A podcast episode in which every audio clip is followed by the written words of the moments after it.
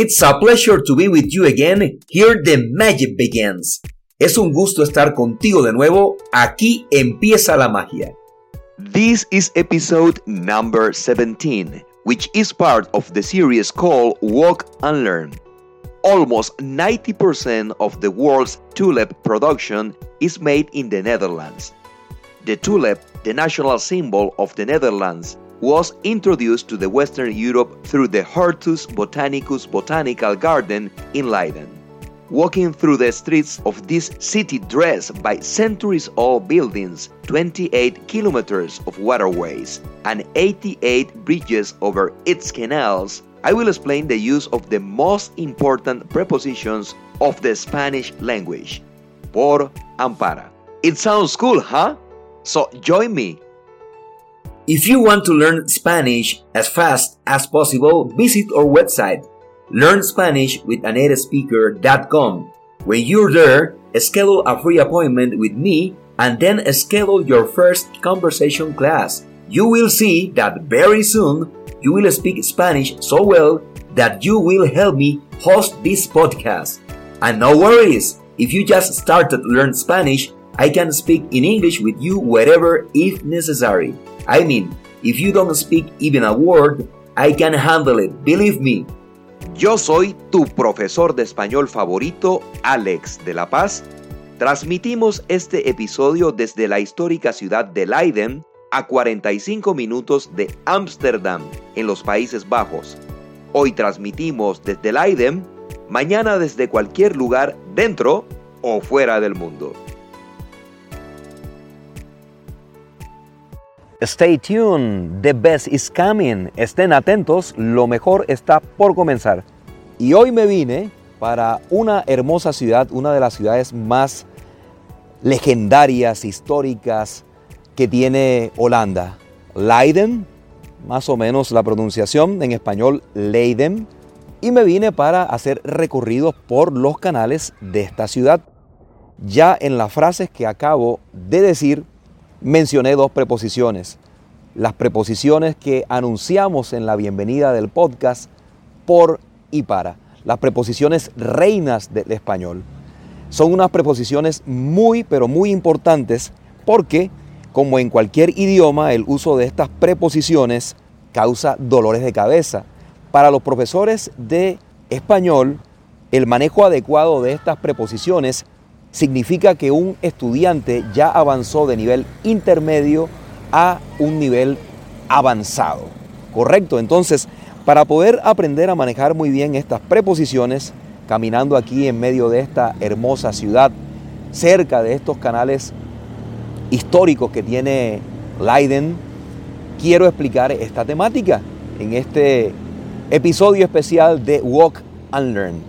Entonces, vamos a empezar por decir que las preposiciones por y para son unas preposiciones que indican ciertas cosas, como todas las preposiciones.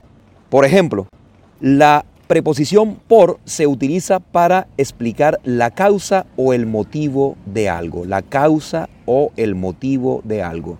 Mientras que para, la preposición para, se utiliza para referirnos a la finalidad de una acción.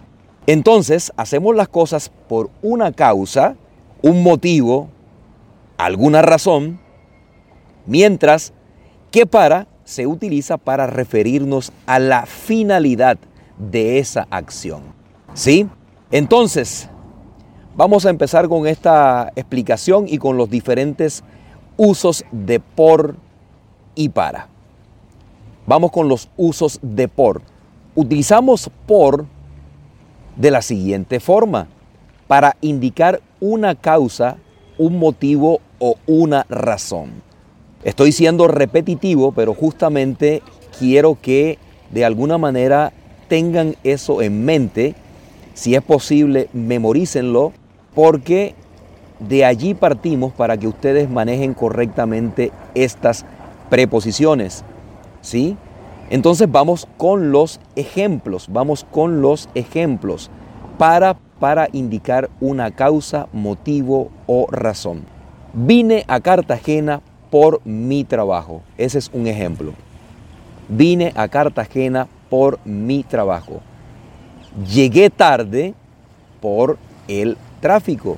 Llegué tarde por el tráfico. Como se pueden dar cuenta en ambas oraciones, en ambos ejemplos, estoy indicando una causa, ¿sí? Algo que originó una determinada situación. Por ejemplo, vine a Cartagena por mi trabajo, indica que yo estoy dirigiéndome a esa hermosa ciudad en el Caribe de Colombia porque tengo que trabajar allá en algo. ¿Sí? Qué rico trabajar en Cartagena con esas playas, con ese clima de verano todo el tiempo. Ah, una delicia con una cerveza bien fría y un plato de mariscos, de frutos del mar, una cazuela de mariscos, delicioso. Muy bien, ya quisiera ir a trabajar a Cartagena, pero estoy en Leiden hoy, ¿ok? En el otro ejemplo, llegué tarde por el tráfico la razón que hace que esta persona llegue tarde al sitio al que ha llegado, no sé, al trabajo, a, una reunión con unos amigos, a una fiesta de cumpleaños, ¿sí? la razón por la que esta persona ha llegado tarde es porque hubo problemas en el tráfico, había exceso de tráfico en las calles, en las carreteras, y por eso esta persona llegó tarde. Muy bien, Continuamos con el uso de por. ¿sí? Por también se utiliza para indicar un lugar aproximado. Paso a través de un lugar específico o un espacio de un recorrido. Algunos ejemplos pueden ser los siguientes. El gimnasio está por el centro. El gimnasio está cerca del centro de una determinada ciudad, en este caso. El agua se metió por la gotera. Ahí estoy indicando, explicando, eso significa la palabra indicar, que hay una gotera y el agua penetró por ahí, el agua entró por allí, sí, y de alguna manera pues mojó, no sé, eh, la casa, el edificio, de lo que sea que esté hablando este ejemplo. El agua se metió por la gotera ese pequeño orificio que generalmente está en los techos de las viviendas o edificios. Otro ejemplo, el ladrón entró por el techo. El ladrón entró por el techo. Lamentablemente en este ejemplo, una persona, un amigo de lo ajeno, así le decimos a los eh, ladrones en español, amigos de lo ajeno, personas que toman las cosas que no son de ellos, ¿sí? este amigo de lo ajeno, este ladrón, entró por el techo de una vivienda, de una casa y, lógicamente, robó algo. Otro ejemplo más. Vamos con otro ejemplo más. Esta es una pregunta. ¿Pasa el autobús por Lima? Estamos hablando tal vez de algún turista que se encuentra en Perú porque recordemos que Lima es la capital de Perú, y entonces está preguntándole al conductor de un bus si el autobús ¿sí? pasa por la ciudad de Lima. Ok, otro ejemplo, otro ejemplo que tiene que ver cuando para se utiliza para indicar tiempo aproximado o periodicidad. Tiempo aproximado o periodicidad. Periodicidad es una palabra que significa, quizás algunos de ustedes ya lo saben, que se realiza algún tipo de acción con alguna frecuencia. ¿sí? Y un tiempo aproximado, estamos hablando tal vez de las temporadas del año, por ejemplo, la Navidad, la Semana Santa, esas fechas especiales que tiene un año.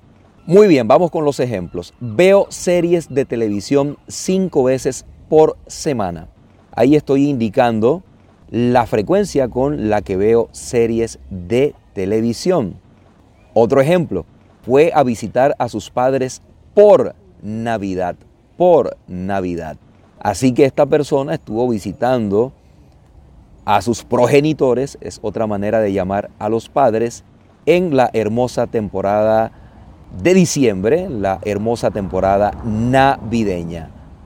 Fue a visitar a sus padres por Navidad. Muy bien, ahora también podemos utilizar esta preposición por como agente en las frases pasivas. Por ejemplo, este libro fue escrito por Gabriel García Márquez. Este libro fue escrito por Gabriel García Márquez. Allí estoy indicando quién fue el autor del libro.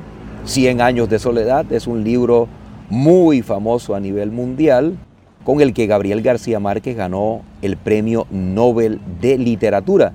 Quizá este ejemplo está relacionado con esto, ¿no? La persona está leyendo este libro de ese gran autor, Gabriel García Márquez, ese gran autor colombiano. Ok, esta obra fue pintada por Picasso. Esta obra fue pintada por Picasso. Aquí estoy indicando quién fue el autor de la pintura. En este caso fue también el renombrado pintor Pablo Picasso, el renombrado pintor español. Muy bien, también utilizamos esta preposición, la preposición por, como medio, como medio. ¿Sí? Es decir, indico el medio de transporte en el que me estoy movilizando. Vamos con algunos ejemplos para que quede completamente claro. Estoy viajando en barco por los canales de Leiden. Estoy viajando en barco por los canales de Leiden. ¿Sí? Ahí estoy indicando en qué medio de transporte me estoy movilizando, por eso utilizo la preposición por. Me está llamando por Zoom, me está llamando por Zoom, en inglés por Zoom en español. no pronunciamos excesivamente la letra Z en español cuando nos referimos a esta aplicación tecnológica para hacer videollamadas. Entonces diríamos, me está llamando por Zoom, alguien está utilizando la aplicación Zoom para comunicarse con otra persona. Por eso se indica el medio que está utilizando para comunicarse. Así, cuando alguien los llame por teléfono, cuando alguien los llame por WhatsApp, cuando ustedes se transporten por la carretera, podrán utilizar de esta manera la preposición por. Muy bien. Pero, además de eso, por también sirve para indicar distribución. Un ejemplo, esa película está siendo distribuida por Netflix. Esa película está siendo distribuida por Netflix. Muy bien, también se puede utilizar por como equivalencia, para indicar equivalencia. Ejemplo, en el supermercado le dieron gato por liebre. Esta es una famosa expresión, un idioms, uh, una, un dicho que se utiliza en español para indicar que alguien ha sido engañado. Digamos que esta persona iba a comprar un determinado producto eh, hablemos de un perfume, un perfume, eh, eh, digamos, caro, costoso, ¿sí? de una marca exótica, y resulta que la apariencia del perfume es, es, la correcta, tiene la caja indicada, la marca indicada, aparenta ser el perfume que esta persona va a comprar, pero cuando esta persona llega a su casa y abre la caja, se encuentra con que el perfume realmente no es el original y el olor no permanece mucho tiempo en su ropa cuando se lo pone el perfume. Entonces la persona fue engañada, le dieron un perfume que no era el que él iba a buscar, le dieron un perfume pirata, una réplica, ¿sí? del perfume original y por eso se dice que le dieron gato por liebre. El gato es rápido, pero la liebre es mucho más rápida y por eso en este dicho, cuando se menciona al gato en comparación con la liebre, lógicamente la liebre va a correr más rápido que el gato y el gato común y corriente, ¿no? No estamos hablando de, de una chita, que es un felino muy veloz, el más veloz del mundo. No, estamos hablando de un gato común y corriente. Entonces a la persona la engañaron le dieron un gatito que no puede correr igual que la liebre. Y en el caso del perfume es lo mismo, ¿sí? el caso real, la persona fue engañada porque le dieron una réplica. Bueno, basta de gatos, liebres y perfumes. Continuamos con otra forma de utilizar la preposición por y se utiliza para indicar el precio de algo cuando se está vendiendo algo. Por ejemplo, compré una tablet por 200 euros. Compré un par de zapatos por 50 euros. Compré caviar por 2 euros. ¡Wow! ¿Dónde venden ese caviar? Voy a comprar ese caviar de 2 euros. No creo que lo vendan en ninguna parte del mundo, pero voy a ir allá para comprarlo. Entonces, si ven, es muy fácil de utilizarlo de esta manera cuando nos referimos a productos que vamos a comprar o que hemos comprado o que nos van a vender. Muy bien, también se utiliza por para indicar velocidad. Por ejemplo, la velocidad máxima en algunas carreteras de Europa es de 100 kilómetros por hora. ¿Sí? En Colombia creo que la velocidad es actualmente de 120 kilómetros por hora. Es un poco mayor a la velocidad de Europa. O tal vez hubo alguna reducción. Me parece que sí hubo alguna reducción en Colombia en los últimos meses y creo que también está ahora en 100 kilómetros por hora. Bueno, en cualquier caso, 100 kilómetros por hora es un ejemplo donde estoy utilizando la preposición por. ¿Sí? Así que lo mejor es no conducir a 100 kilómetros por hora. Yo prefiero conducir a 80 kilómetros por hora. Me pueden llamar lento, pero Creo que el único sitio donde se puede ir a altas velocidades es en las pistas de la Fórmula 1. Mientras tanto, es mejor que conduzcamos nuestros vehículos, nuestros coches, nuestros autos, nuestros carros, como lo quieran llamar, en idioma español, a una velocidad prudente. Muy bien, y pasamos a los usos de para. Cómo utilizar la preposición para. Presten mucha atención lo que estén haciendo en estos momentos, que los desconcentre, lo mejor es que lo dejen de hacer para que puedan aprender correctamente la diferencia con la preposición por. Muy bien, entonces se utiliza para para indicar finalidad. Para indicar finalidad. Por ejemplo, hago deporte para cuidar mi salud. Hago deporte para cuidar mi salud. Allí estoy explicando por qué razón yo estoy practicando algún tipo de deporte. La razón es que quiero cuidar mi salud. Es muy fácil. Otro ejemplo. Utilizo mi bicicleta para ir a trabajar. Utilizo mi bicicleta para ir a trabajar. Hay muchas personas en Holanda que utilizan su bicicleta para ir a trabajar. Conozco a una persona que viajaba todos los días desde su casa a el trabajo por más de una hora. ¿sí? Por más de una hora, por una hora y media iba en bicicleta hacia su lugar de trabajo. Eh, sí, y después se regresaba otra hora y media más para regresar a casa. Hacía tres horas de bicicleta diarias esta persona para ir a su trabajo es Sabine Bojar, la persona que hacía eso acá en Holanda. Así que bueno, hay personas en Holanda que definitivamente aman movilizarse en las bicicletas, lo cual admiro mucho porque además de ser muy bueno para la salud, también ayuda muchísimo a proteger el medio ambiente, a evitar esas emisiones de gas que tienen los vehículos a gasolina. En fin, utilizo mi bicicleta para ir a trabajar. Otra manera de utilizar la preposición para es para indicar movimiento o dirección. Indicar movimiento o dirección. Ejemplo, voy para allá. Significa que me estoy dirigiendo hacia un lugar determinado. ¿sí? Estoy en un punto específico. Por ejemplo, yo ahora estoy sentado, ya me senté en una banca a veces no puedo grabar todo el podcast en movimiento, necesito concentración para poder explicar este contenido y estoy sentado en una banca. Entonces, yo vi la banca y dije, voy para allá. Estaba lejos de la banca y la miré y dije, voy para allá. Es un lugar indicado para terminar de grabar el podcast. Correcto, me desplacé de un lugar a otro. Voy para allá. Ven para acá.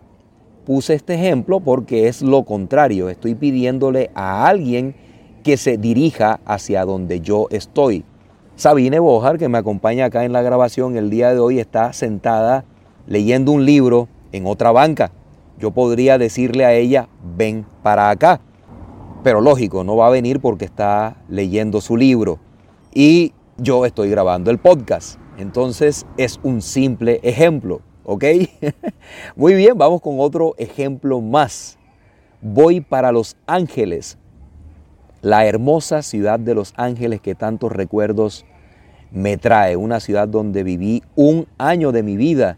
Un año de mi vida viví en Los Ángeles, hermosa ciudad. Sé que tengo muchos oyentes en Los Ángeles, así que aprovecho para enviarles un saludo muy especial. Los quiero mucho y de verdad que estoy muy agradecido con su sintonía por estar escuchando este podcast.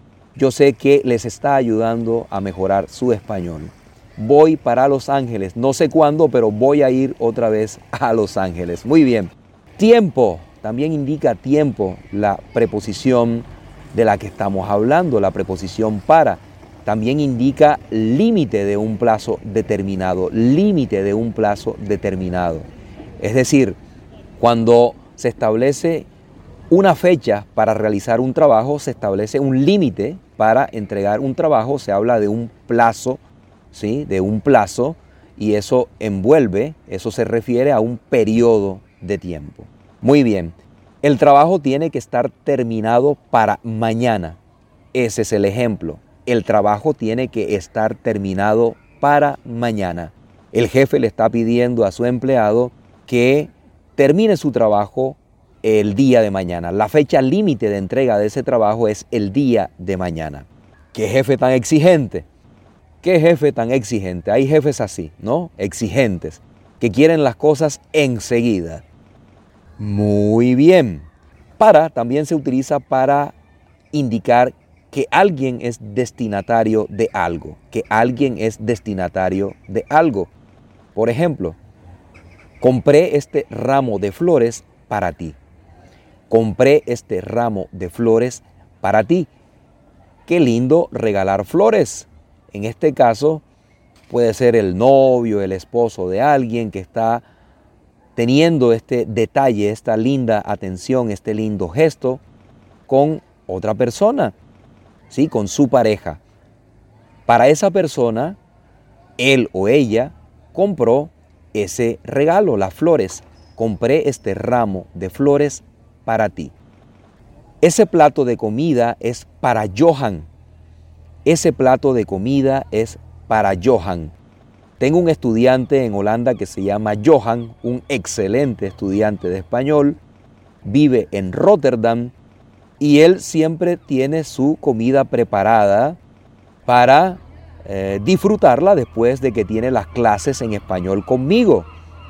Entonces este plato de comida es para Johan. Un plato de comida que compré aquí hoy se lo voy a regalar a Johan. Johan es el propietario del plato, es el destinatario del plato, es a quien yo le voy a regalar ese plato de comida. Muy bien, pero para, para también se utiliza para expresar una opinión. Para se utiliza para expresar una opinión. Ejemplo, para mí este tema es complicado. Para mí este tema es complicado. Si estás escuchando el podcast y piensas que es complicado aprender la diferencia entre por y para, te voy a dar un consejo. Escucha muchas veces este podcast y seguro, después de haberlo escuchado algunas veces, vas a pensar que no es complicado. Pero bien, esta persona del ejemplo dice que para mí este tema es complicado. Significa que está escuchando otro podcast donde no ha sido explicado bien el tema y por eso él piensa que es complicado. Muy bien, eso, eso me lo estoy imaginando. ok, Para mí, el calentamiento global es un problema de cuidado. Otro ejemplo más. Para mí, el calentamiento global es un problema de cuidado. Sí, es una opinión que está expresando esta persona sobre la problemática del calentamiento global, de global warming. Ok, entonces sí que hay que tener cuidado con el clima, hay que proteger el clima. Por eso es que esta visita que estoy haciendo a los Países Bajos de alguna manera me conecta con los buenos ejemplos del comportamiento de los ciudadanos del planeta Tierra. Acá ya está creciendo, por ejemplo, el mercado de vehículos eléctricos. Ya veo en muchas zonas de las ciudades, en muchos barrios, ¿sí? Estos aparatitos que sirven para conectar vehículos eléctricos. Es decir, que en Holanda, además de su gran costumbre, de su gran tradición de utilizar las bicicletas, se está empezando a presentar toda una revolución, así como en otros países de Europa, con este tema del uso adecuado de la energía eléctrica. Ahora que está pasando esa sirena por aquí, por los canales de las calles de Leiden, también estoy observando una casa enfrente de donde estoy grabando y esta casa tiene paneles de energía solar. Son paneles que sirven para recolectar la energía solar y esa energía solar después se distribuye en la casa. Eso también es una forma de proteger el clima, de disminuir, si se quiere, o de frenar un poco el calentamiento global. Entonces, repito ese último ejemplo porque es muy importante para mí, es muy importante para mí el tema y porque quiero que ustedes también de alguna forma pongan su granito de arena, no solo aprendiendo español, sino cuidando este hermoso planeta, nuestra casa donde vivimos. Y el ejemplo dice así, para mí el calentamiento global es un problema de cuidado. Bien, también se puede utilizar la preposición para como forma concesiva, como forma concesiva. ¿Y qué significa esto de forma concesiva? Es la manera en la que nosotros damos una explicación de la situación que caracteriza a una persona. ¿Sí? Lo voy a explicar con un ejemplo porque es más fácil de esta manera. Es muy maduro para su edad. Es muy maduro para su edad. ¿Sí? Imaginemos que la frase se refiere a un adolescente y estamos indicando que este adolescente es muy maduro para su edad. Se supone que las personas van madurando cuando van pasando los años y por lo tanto una persona que tiene 16 años no es tan maduro como una persona de 50, 60, 70 años. Así que es muy normal utilizar este tipo de frases. Es muy maduro para su edad cuando estamos hablando de alguien que es muy joven y lo estamos comparando con alguien que es eh, de alguna manera muy adulto ¿sí? y tiene más experiencia, tiene más madurez. Ahí se le está concediendo un atributo a la persona joven, se le está concediendo una característica positiva. Eso es una forma concesiva.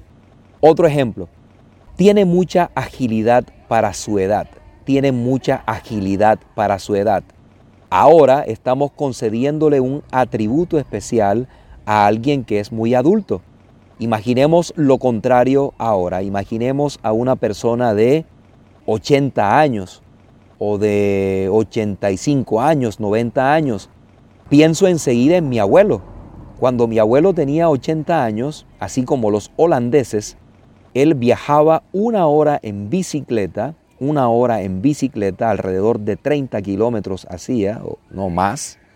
Me parece que tardaba un poco más, sí, tardaba un poco más pero bueno, hacía desplazamientos de más de una hora desde su vivienda hasta la vivienda donde vivía mi madre, la vivienda donde vivíamos todos nosotros. Una hora en bicicleta de ida, una hora en bicicleta de regreso a su casa.